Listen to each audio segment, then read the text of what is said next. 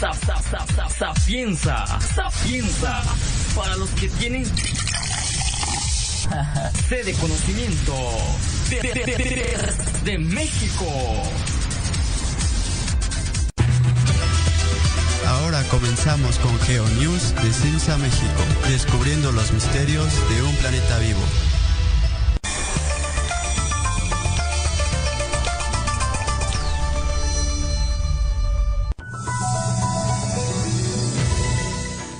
Y bueno amigos, comenzamos con nuestro programa de hoy aquí en GeoNews, directamente transmitiendo en vivo desde la Ciudad de México para Sapienza Radio y también para el canal de YouTube, además de que pues también nos pueden escuchar a través del podcast de GeoNews que hemos eh, preparado para todos ustedes. Así es que muchas gracias por acompañarnos. Eh, vamos a iniciar el día de hoy con un tema interesante eh, sobre sismología. El día de hoy vamos a estar hablando sobre los sismos lentos y qué son estos eh, eventos sísmicos que pues nos da la, naturaleza, es eh, parte ya de la sismología, de la investigación sísmica que se está realizando en épocas recientes. No, no, no, hay demasiados, demasiadas investigaciones al respecto, todavía tenemos muchas cosas que descubrir, sin embargo, todavía nos queda evidentemente pues tratar de indagar cómo funcionan estos mecanismos de los sismos lentos o los sismos silenciosos. Así que de esto vamos a estar hablando el día de hoy. Y también les recordamos eh, que nos pueden enviar sus comentarios, ideas críticas o sugerencias directamente a la página de Sapienza Radio a través del chat de WhatsApp o también a través de de los comentarios en vivo a través de YouTube. Así que tenemos ahí el chat abierto para todos ustedes para que nos puedan eh, dar eh, sus opiniones, ideas críticas, sugerencias sobre nuestros programas. Y bueno, les recuerdo que pues el día de hoy ya, bueno, ya desde el día martes anunciamos que eh, se estaba realizando este em, pues esta actividad de, de protección, digamos, a la salud para nuestros colaboradores. Así que el día de hoy solo me acompaña eh, Luis, Luis Morales, que está hoy, el día de hoy en los controles.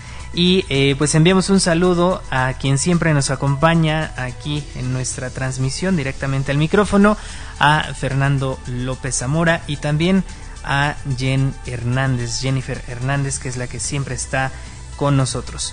Vamos a un corte, nuestro primer corte ya para entrar de lleno al tema del día de hoy aquí en GeoNews. No se despeguen, continuamos.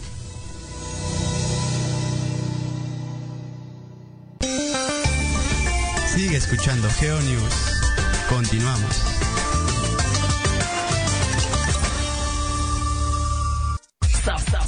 Sapienza, sapienza para los que tienen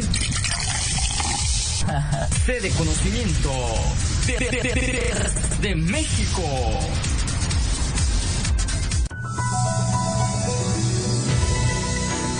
Por innombrable.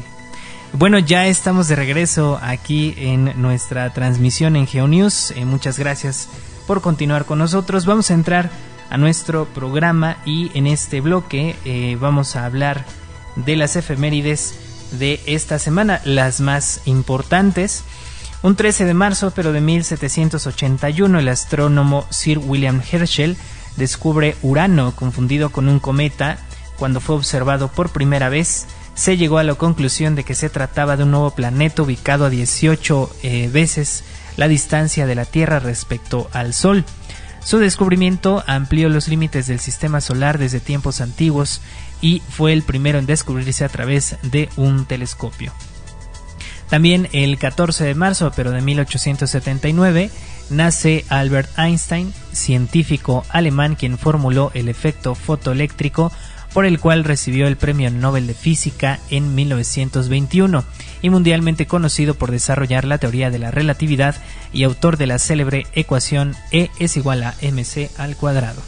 También el 18 de marzo, un día de ayer, pero de 1965, como parte de la guerra por la conquista del espacio entre Estados Unidos y la Unión Soviética, el cosmonauta eh, Alexei Leonov, se convierte en la primera persona en realizar una caminata espacial, la cual tuvo una duración de 12 minutos fuera de la nave Voshok 2. Eh, también tenemos la información eh, del reporte de la actividad volcánica a nivel internacional. Las más destacadas durante esta semana del 11 al 17 de marzo ha sido en el complejo volcánico de eh, Antillanca en Chile, el 11 de marzo, el Servicio Nacional de Geología y Minería o Minerología de Chile, Cernageomin, elevó el nivel de alerta a amarillo debido al incremento de la sismicidad en el volcán Casablanca. Los sismos volcanotectónicos iniciaron desde agosto del 2019. Entre enero y febrero de este año, un total de 131 eventos sísmicos fueron detectados con una magnitud máxima de 3.2 el 9 de marzo, un enjambre sísmico se ha estado registrando a 2.4 kilómetros al noreste del complejo volcánico con magnitudes relativamente bajas. También en el volcán eh,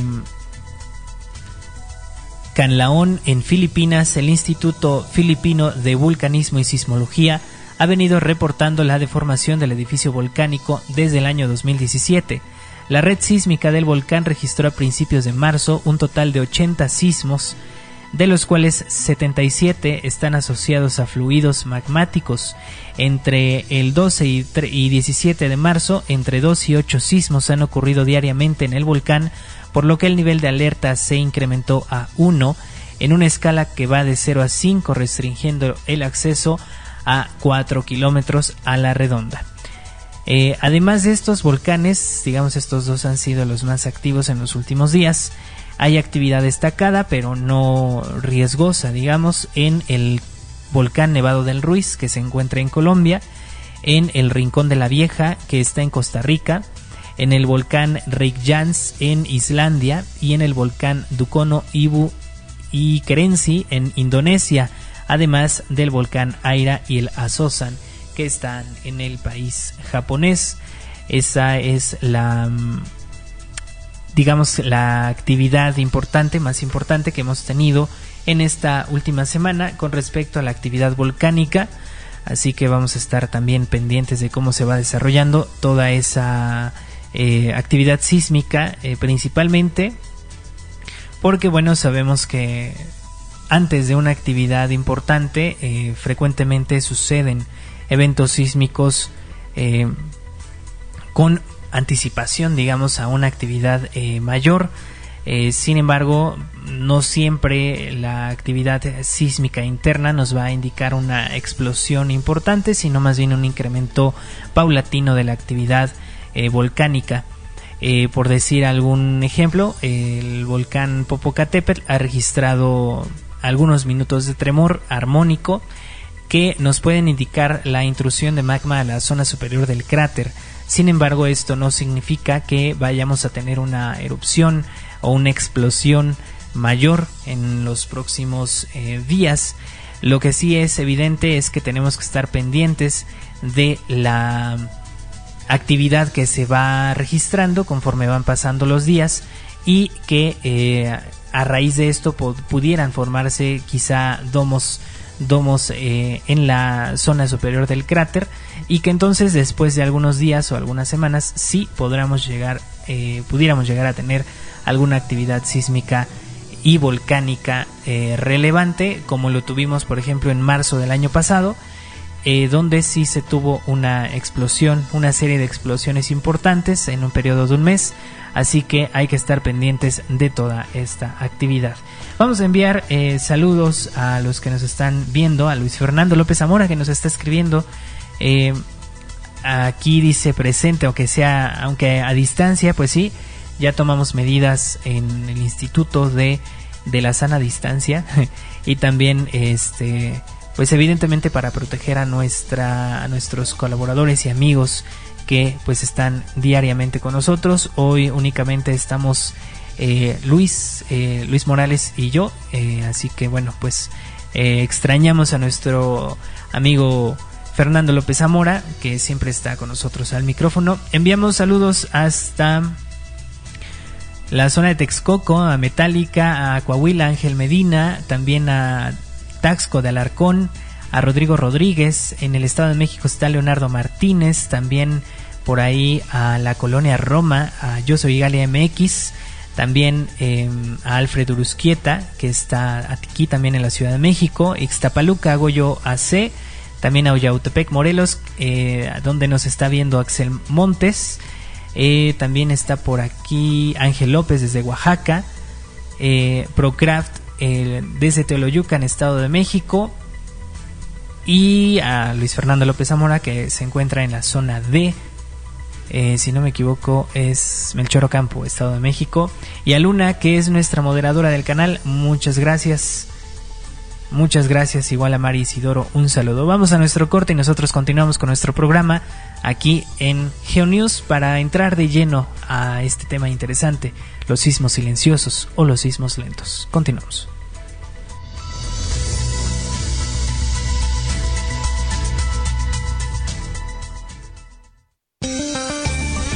Sigue escuchando GeoNews. Continuamos.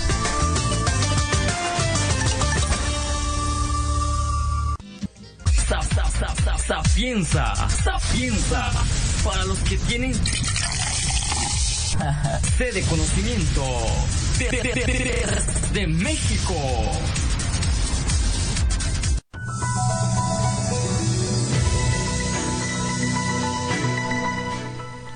Bueno, ya regresamos a nuestro programa. Muchas gracias por estar ahí con nosotros. Les enviamos un saludo nuevamente a los que se van integrando a esta transmisión y eh, les recuerdo que nos pueden enviar sus eh, comentarios, ideas críticas, sugerencias directamente a nuestro canal de YouTube donde estamos en vivo transmitiendo. Ahorita voy a leer sus comentarios o sus sugerencias de temas que quisieran escuchar, eh, que quisieran que que tratáramos, digamos, en este programa.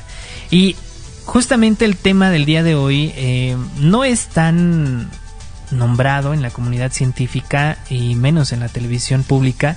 No se ocupa, digamos, tanto espacio en los medios de comunicación ni en eh, los, em, digamos, terrores inconscientes de la población como los terremotos súbitos y de intensidad devastadora eh, pero sus consecuencias pueden ser igualmente negativas y se trata de los sismos lentos o los sismos silenciosos, también se les puede llamar sismos de baja frecuencia. Eh, un artículo recientemente publicado eh, por la revista Science, em, Science Advance, advierte sobre la conexión entre estos deslizamientos lentos y los terremotos en la corteza terrestre. La investigación tomó em, más o menos 1.120 fuentes de terremotos y cerca de 1.8 millones de casos individuales de sismos de baja frecuencia. Los sismólogos observaron una interacción colectiva entre los sismos de baja frecuencia, lo que es signo de una zona de falla de fluidos, posiblemente agua liberada por la conversión de algunos minerales a unos 40 kilómetros de profundidad, es decir, que estos movimientos pueden ser parte de un ciclo propio de los grandes terremotos. No se trataría de una quietud absoluta, sino de un movimiento imperceptible que va eh, preparando el próximo deslizamiento rápido o súbito.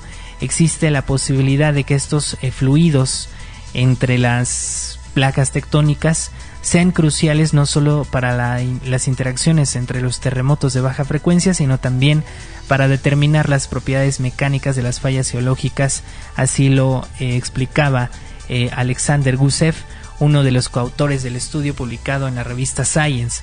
Y hay que eh, precisamente tratar este tema con mucho cuidado porque estamos hablando de una actividad sísmica que no es no es sentida, digamos, por la mayor parte de la población, en eh, su momento y pues estaríamos hablando precisamente de movimientos que se dan eh, por varias horas, por varios días e incluso algunos en unos eh, episodios de varias semanas. Así que antes del movimiento fuerte de Japón, el 11 de marzo del 2011, hubo una actividad de sismos lentos que fue eh, detectada en la zona frente a las costas de Sendai allá en Japón, justamente frente a las costas donde se dio este gran movimiento sísmico de magnitud 9.0 allá en Tohoku. Eh, esta actividad sísmica se estuvo registrando durante varios días antes del evento principal, digamos antes del evento de 9.0, eh, y se estuvo detectando por al menos tres semanas antes del evento importante. Esta investigación, eh, digamos, salió a la luz después, evidentemente, del fuerte sismo que afectó a Japón.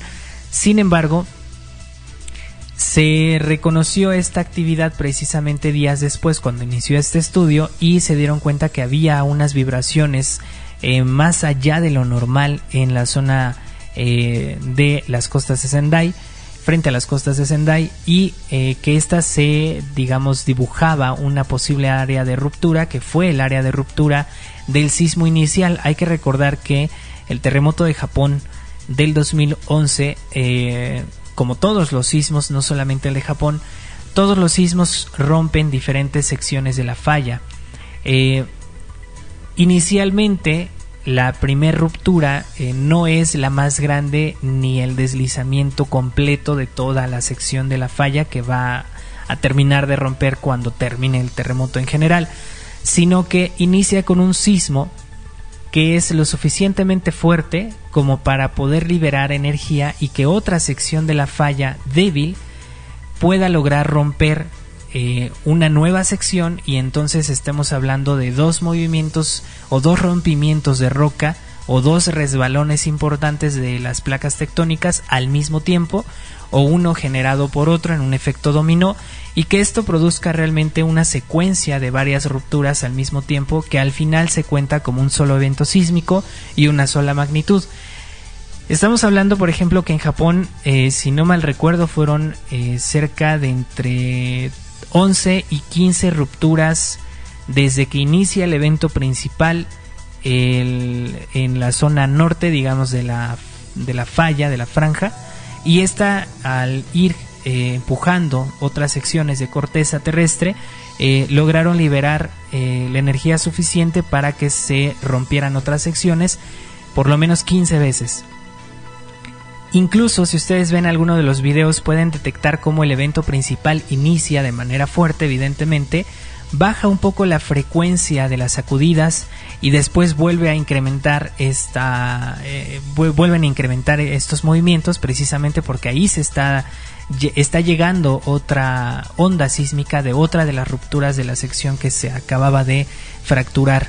Eh, y por lo menos en un video que si no me mal recuerdo es en un restaurante es ahí justamente donde se puede observar claramente eh, cómo las sacudidas de repente incrementan, bajan y vuelven a incrementar.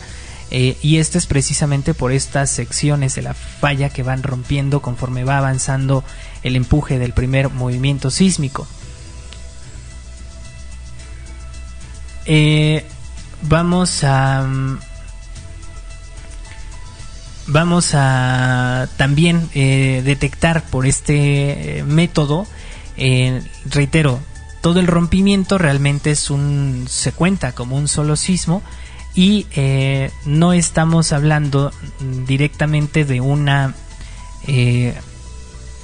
ruptura como bien lo mencioné en un solo instante sino rupturas que se van seccionando Ahora, antes de los movimientos sísmicos o antes del gran evento sísmico de eh, Tohoku, eh, sí hubieron eventos sísmicos muy muy pequeños, casi imperceptibles, incluso se dice que los sismos lentos o los sismos silenciosos no pueden ser medidos en una magnitud específica porque pues es como si realmente tuviéramos un, un fluido, un gel en nuestras manos y al momento de deslizar una mano sobre otra el deslizamiento es muy suave eh, y esto en términos geológicos, en términos sismológicos, se traduce en un movimiento paulatino, en un movimiento de resbalón, pero no tan abrupto, y que puede durar, como bien mencionamos, o como bien mencioné, días o semanas.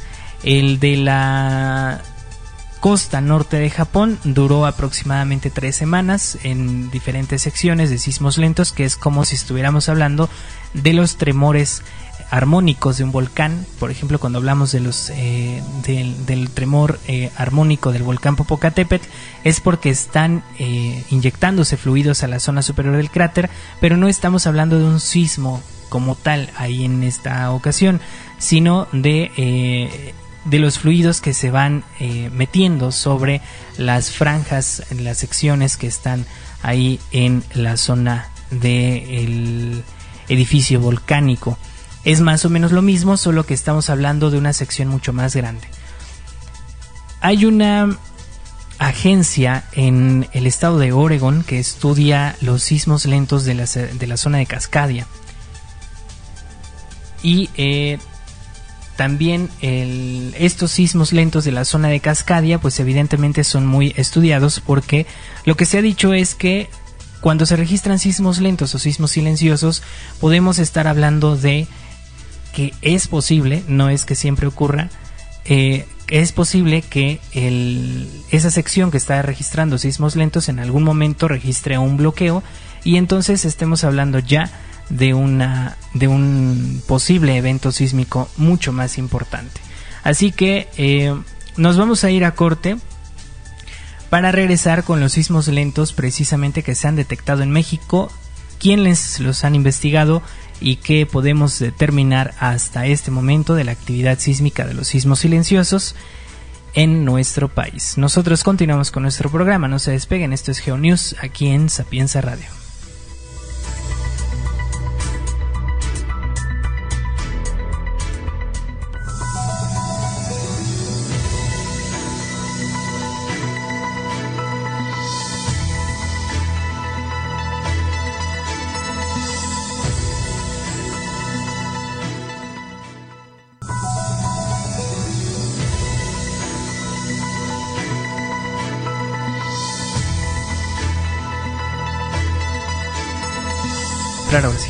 Bueno, ya estamos eh, entrando de nuevo aquí a nuestro programa. Muchas gracias por estar aquí con nosotros. Saludos a Carlos L. Salgado que se ha unido a la transmisión el día de hoy.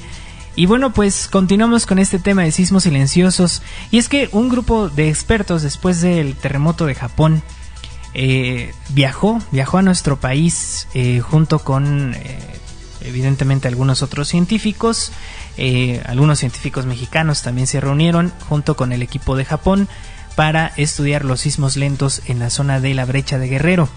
Y es que esta investigación todavía, digamos, no concluye en cuestiones de, de pues cuáles son las, las definiciones de los sismos lentos en México, pero se ha detectado, por ejemplo, que antes del evento sísmico, no recuerdo si fue el de fue el de Pinotepa Nacional de febrero de este 2018, fue el sismo del 16 de febrero de 2018. Eh, se detectó que fue antecedido por un sismo lento en la zona de Pinotepa Nacional, aunque ahí recordemos que alguna vez hablamos aquí en el canal sobre la complejidad del mecanismo de fallas y también de la zona de subducción de Pinotepa Nacional, porque no solamente estamos hablando de la zona de subducción, sino también estamos hablando de unas fallas intraplaca, esto quiere decir que no están directamente en la zona de la fosa, sino están pues pueden estar en tierra y pueden estar en la transición entre la costa y la fosa.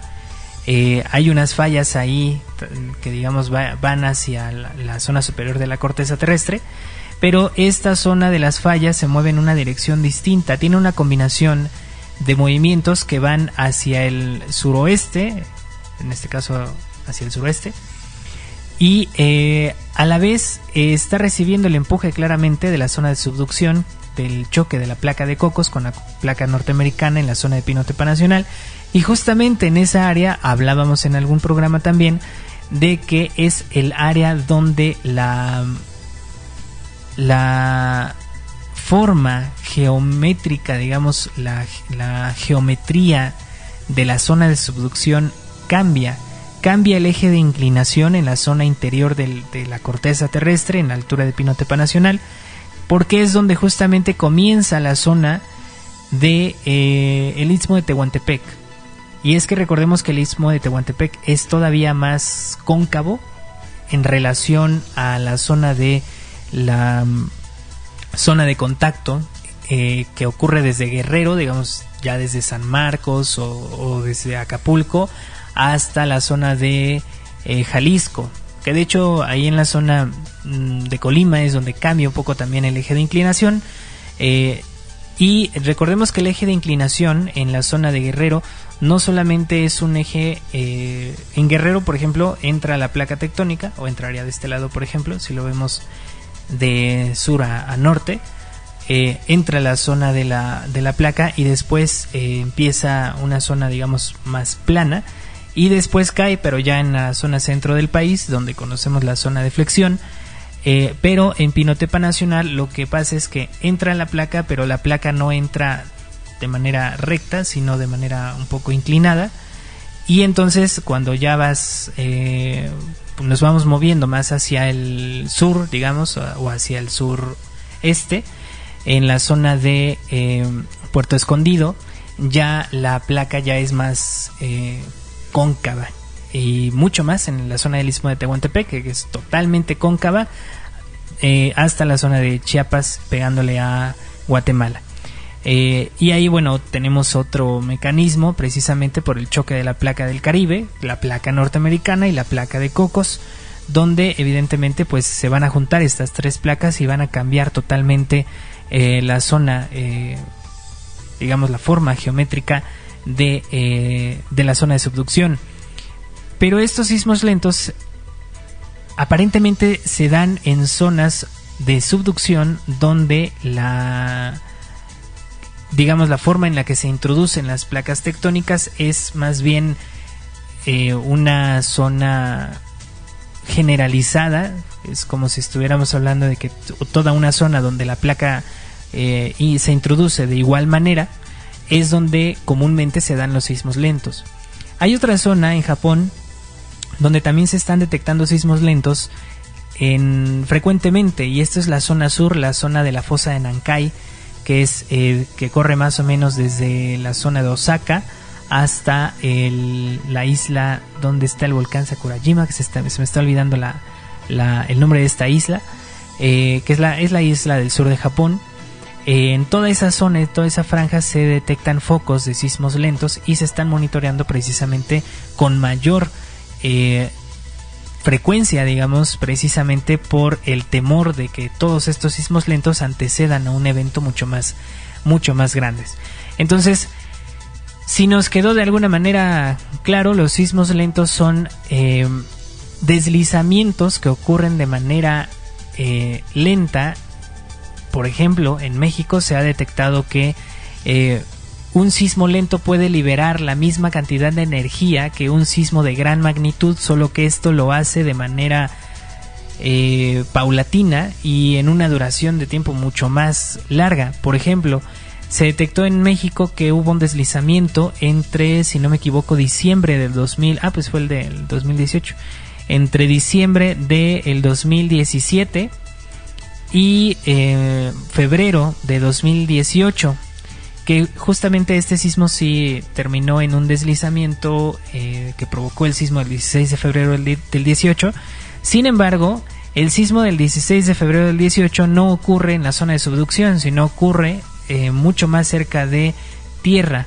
Así que el deslizamiento lento no solamente provoca reacomodos justamente en la zona de subducción, sino que también nos puede provocar reacomodos en una zona superior más cercana a la superficie.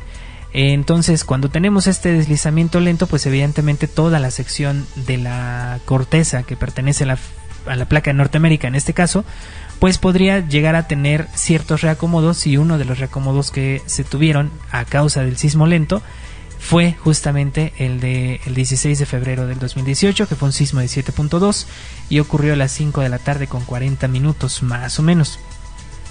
Así que eh, pues esto es realmente lo que tenemos como eh, dato en eh, relación a estos sismos lentos que ocurren en nuestro país. evidentemente no se han detectado muchos focos de sismos lentos alrededor del mundo, pero de los más importantes evidentemente están el de Japón en la zona sur, el de México, que ya fue detectado por tanto por japoneses como por científicos sismólogos mexicanos.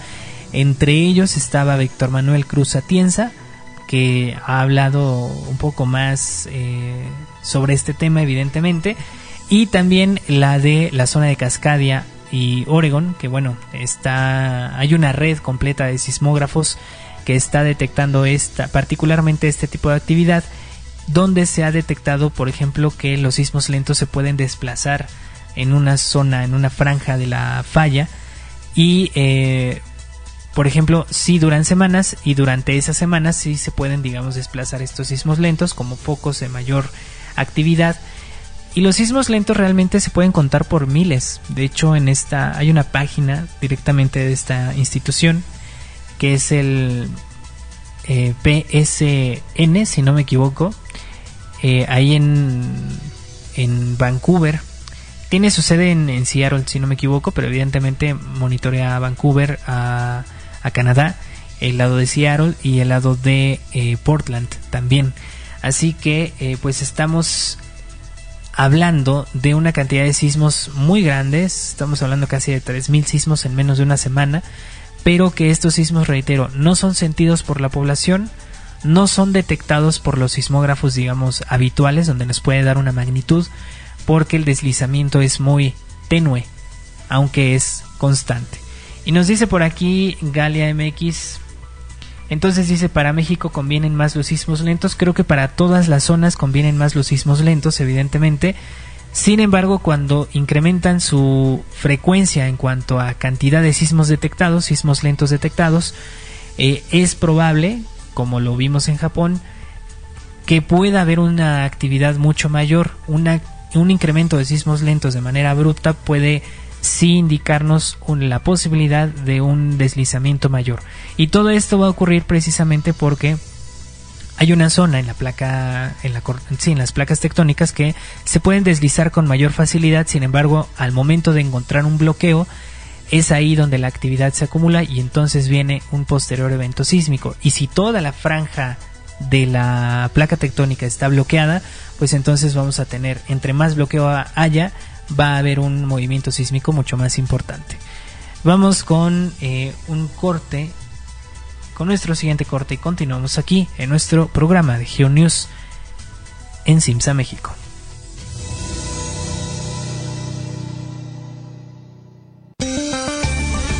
Sigue escuchando GeoNews. Continuamos.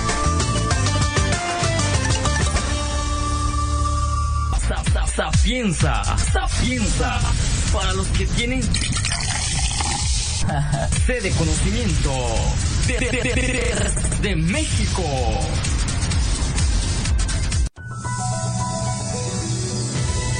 Bueno, ya regresamos aquí a nuestro programa. Muchas gracias por estar con todos nosotros y vamos a, eh, a dar paso al reporte de la actividad volcánica de nuestro país, en este caso del volcán Popocatépetl. Así que pues vamos a vamos a ello. Les recordamos que el volcán Popocatépetl ha registrado en las en los últimos días varios episodios de fumarolas con eh, bajo contenido de ceniza principalmente es, eh, tiene abundancia de vapor de agua y gas.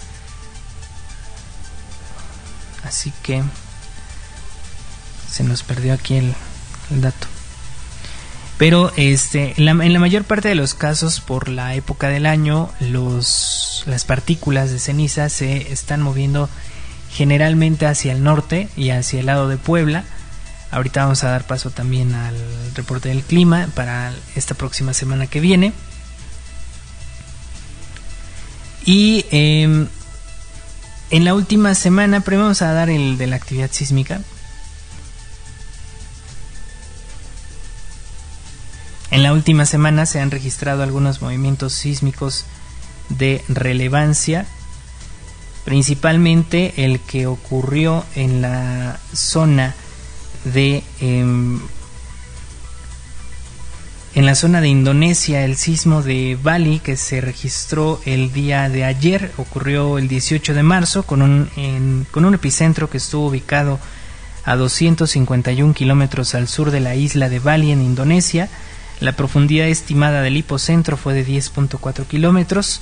Fue percibido de manera ligera en la costa sur de la isla de Java o Java, eh, regiones localizadas de Bali. No hay reporte de daños y no fue emitida ninguna alerta de tsunami.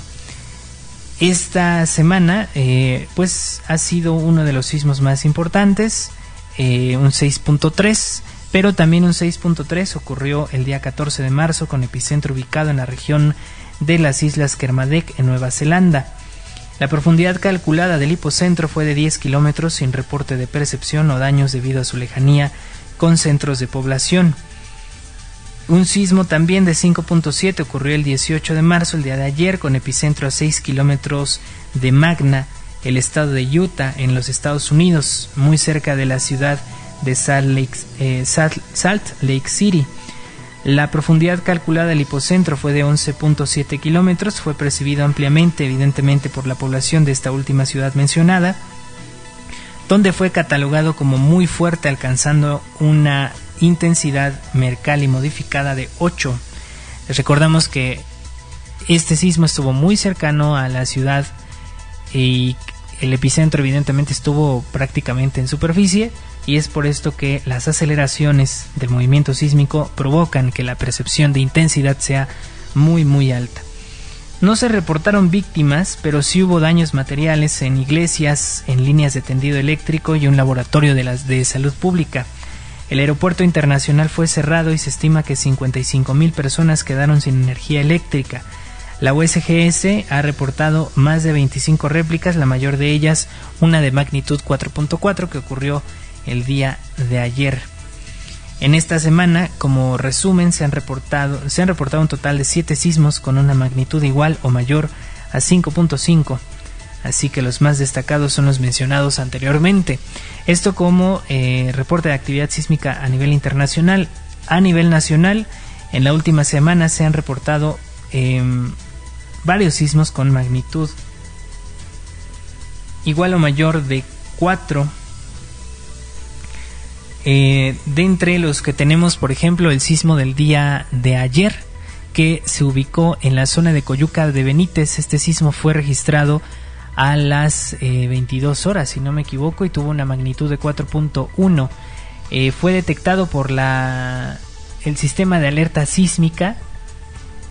Fue detectado por el sistema de alerta sísmica sin que hubiera necesidad de activar la alerta sísmica en la zona tanto de Acapulco y Chilpancingo como de la Ciudad de México. Solamente hubo esta eh, actividad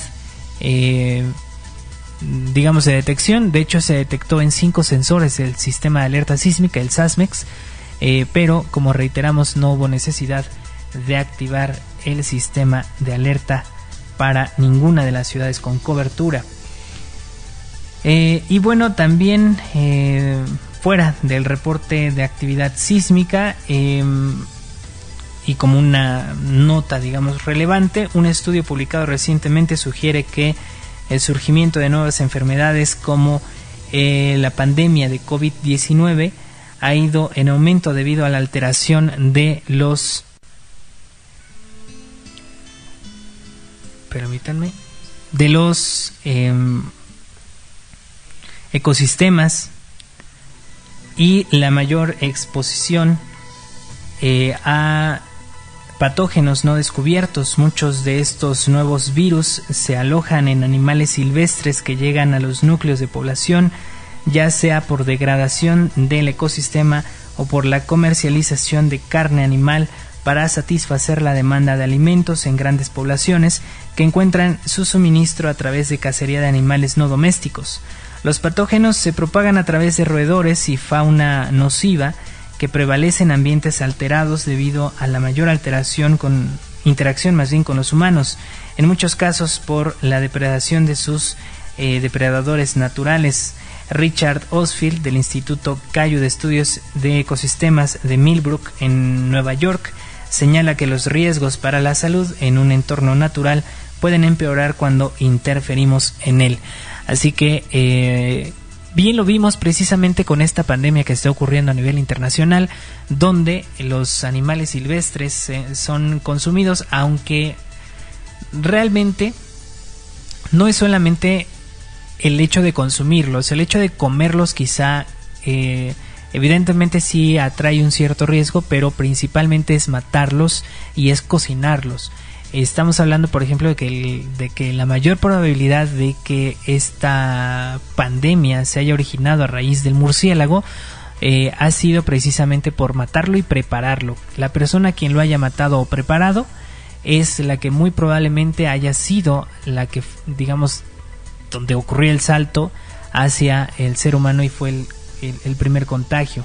Así que eh, todavía hay dudas con respecto al origen de esta pandemia actual, pero pues todavía no se ha clarificado evidentemente por las investigaciones. Estados Unidos por ahí decía que fue eh, más bien una fuga del virus de laboratorio. China empezó a decir que fue una, un virus eh, metido por Estados Unidos, por el propio Estados Unidos a China en, en favor, digamos, de, de dañarlos no solamente eh, económicamente, sino también pues en una probable guerra bacteriológica, que es lo que menciona China. Eh, Estados Unidos evidentemente ha contestado y bien, no tenemos realmente ninguna eh, ninguna noción de dónde se ha originado realmente este, este virus. Vamos a seguir leyendo sus comentarios. Saludos a Daniel Matavernal, a Luna Angélica Torres, que están eh, por aquí también en nuestra transmisión. Y durante esta semana vamos a tener eh, introducción de eh, viento, de viento ya del Caribe, viento cálido que está llegando a la zona del Golfo de México y que está teniendo interacción con sistemas de alta presión que están bajando desde los Estados Unidos y que van a provocar tormentas principalmente en el área, en el área de Texas eh, Coahuila en México, eh, Nuevo León y Tamaulipas para toda esta semana que resta, por lo menos hasta el día jueves 26. El sistema de alta presión está también favoreciendo algunas bajas temperaturas en la zona centro de Estados Unidos y en la zona de Coahuila. Hay un sistema de baja presión que está eh, llegando también en la zona de eh, Baja California, Sonora, Chihuahua, donde van a registrar eh, vientos importantes a partir del día martes aproximadamente. Incrementan los vientos en esa región, vientos fuertes, probables nevadas y evidentemente temperaturas bajas solamente en la zona noroeste de nuestro país eh, en la zona centro del país vamos a tener temperaturas eh, muy templadas, vamos a amanecer a 13, 14 grados, por lo menos para el sábado.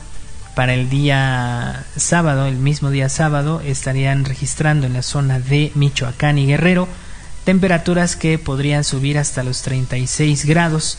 El día de hoy, por ejemplo, se eh, pronostica una temperatura de 38 grados Celsius y para el día de mañana estarían en las mismas condiciones. Vamos a estar pendientes también de las temperaturas porque ya van a comenzar a subir ya de manera más importante, eh, principalmente a partir del martes 24, cuando se, se empiezan a registrar nuevamente temperaturas de hasta 37 y 38 grados Celsius en esa región. Para la península de Yucatán también hay temperaturas altas, en estos días en donde están llegando a los 36 grados Celsius. Eh, y bueno evidentemente todo esto a causa de la introducción de aire cálido que vamos a tener desde la zona del Caribe y el el Atlántico perdón. Eh, Campeche por ejemplo también podría registrar hasta 37 38 grados Celsius. Eh, el Golfo de México a 36 grados Celsius también en algunas zonas, principalmente la zona sur sería la más calurosa. Así que bueno, pues vamos a, estar ahí al tanto de lo que va sucediendo en nuestro país en materia sismológica y de el clima. Vamos eh, a hacer el último corte y regresamos ya para despedirnos de nuestro programa. Continuamos aquí en GeoNews.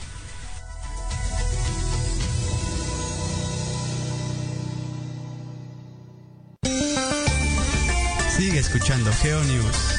Continuamos.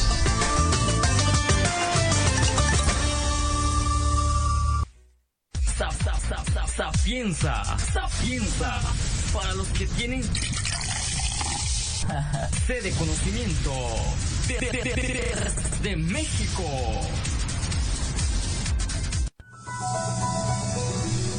Bueno, ya regresamos aquí a nuestra transmisión. Muchas gracias por estar ahí, por seguir con nosotros en línea en sapiensaradio.com y también a través del canal de Simsa México en YouTube. Bueno, pues con esto nos despedimos, amigos. Muchas gracias por haber para, por habernos acompañado el día de hoy en esta en este programa en el que hablamos sobre los sismos lentos o sismos silenciosos, movimientos que ocurren de manera natural, no son movimientos que sean perceptibles para el ser humano, eh, solamente se pueden detectar de manera instrumental. En algunas ocasiones se ha dicho que estos movimientos sismos lentos pueden liberar cierta cantidad de energía y que posiblemente si duran lo suficiente y se registran en suficiente cantidad pudieran liberar la misma energía que algún movimiento importante. Todavía no está 100% comprobado, pero puede que sí estemos hablando de la posibilidad de que estos sismos lentos liberen una cantidad de energía importante y que eso baje de alguna manera el impacto de un sismo importante, un sismo fuerte. Reiteramos, no es concreto que suceda así. Se ha detectado, por ejemplo, en Japón, que el sismo lento que hubo antes del 11 de marzo, evidentemente antecedió al gran terremoto de Tohoku del 2011. Bueno, pues vamos a seguir actualizando esta información, evidentemente estén pendientes de nuestro blog en igea.com visiten nuestro panel porque nos costó bastante esfuerzo realizarlo. El panel de monitoreo de eh, COVID-19 en, tiempo real. Ahorita lleva 121 casos confirmados en México. Eh, incluye a las personas asintomáticas. Tengan mucho cuidado, tomen las medidas precautorias necesarias. Eh, si les es posible, guárdense en su casa, pero por favor, de verdad, guárdense. Estamos teniendo todavía bastante suerte con esta pandemia en México. Estamos iniciando apenas el periodo de contagios importantes, así es que hemos analizado el patrón, hemos analizado la tendencia, hemos llegado a la conclusión de que podemos llegar a los 3.000 casos a finales de este mes.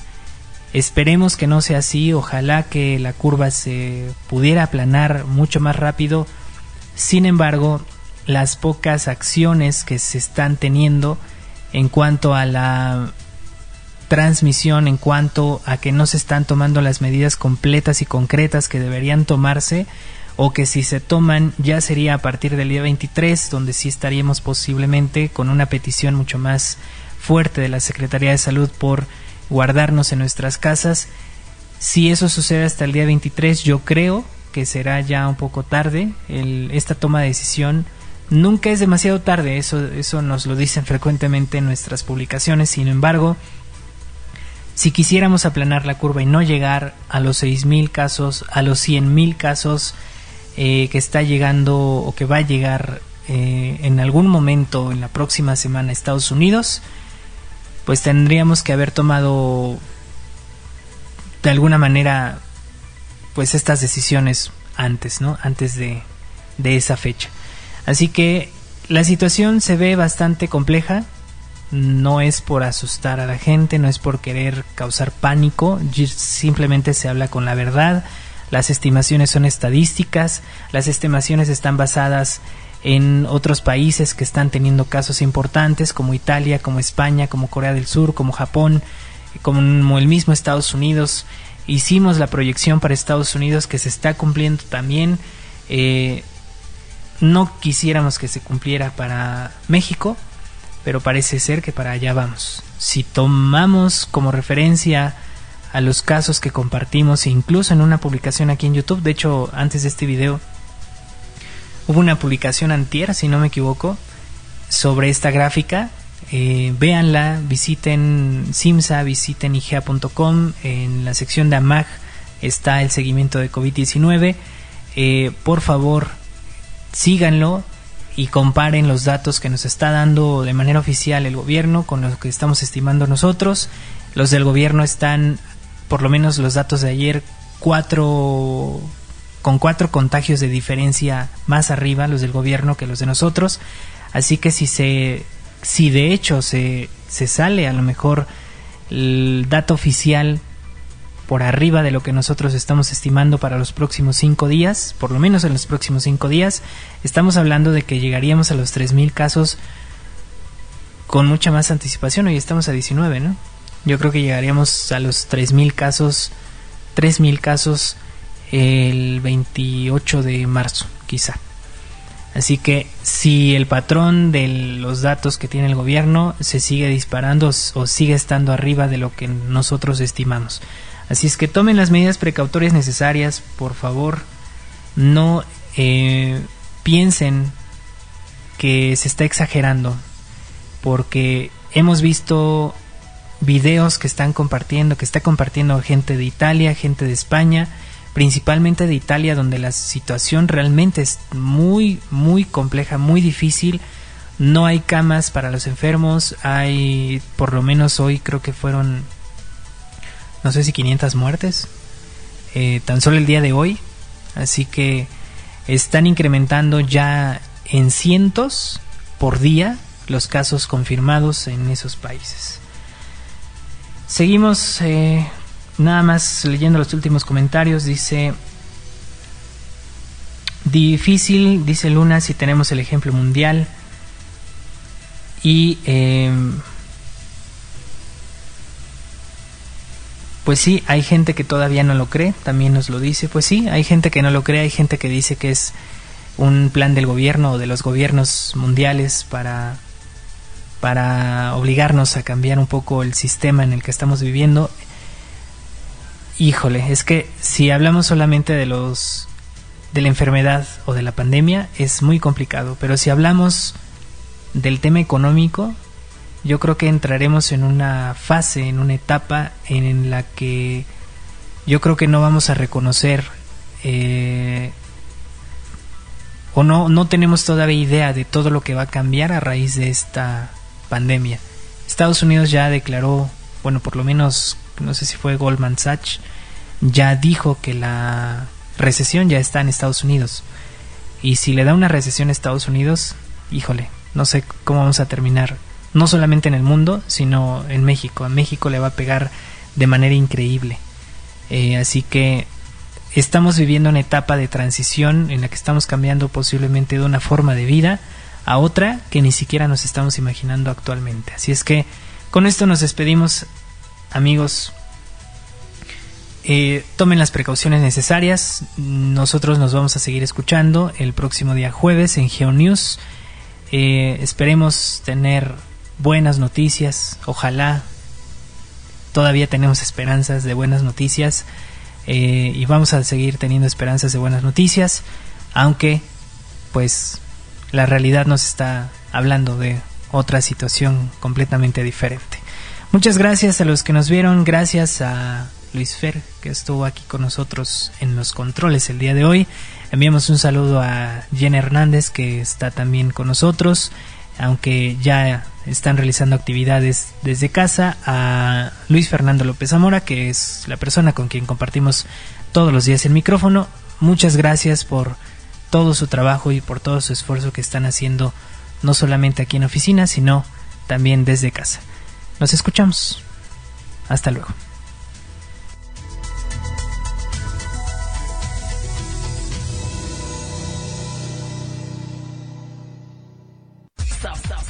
Sapienza, sapienza, para los que tienen sede conocimiento de, de México.